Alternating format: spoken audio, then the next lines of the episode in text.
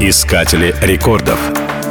Дамба Гувера. Это колоссальное сооружение, одна из самых больших плотин в США. Она построена на границе штатов Невада и Аризона, в Черном каньоне.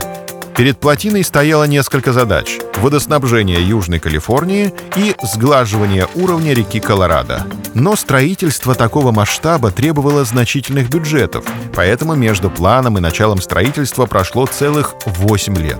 В строительстве участвовали более 5000 рабочих. Строительство велось в тяжелых условиях. В тоннелях рабочие страдали от избытка угарного газа. Но в то же время, именно тогда, по некоторым данным, строителями впервые стали использоваться защитные каски.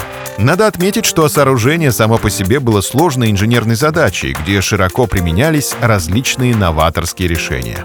Для архитектурного проекта дамбы был привлечен известный архитектор из Лос-Анджелеса. Сооружения спроектированы в характерном времени стиле ар-деко. На момент постройки это было самое большое сооружение в мире, созданное человеком. Его размеры действительно поражают воображение. Ее высота — 222 метра, а длина — 280.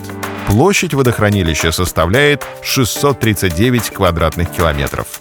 Практически сразу после окончания строительства комплекс плотины был открыт для посещения. А с ростом популярности Лас-Вегаса количество посетителей увеличивалось. Сегодня это великолепный образец инженерного гения, одна из самых известных достопримечательностей США. Искатели рекордов.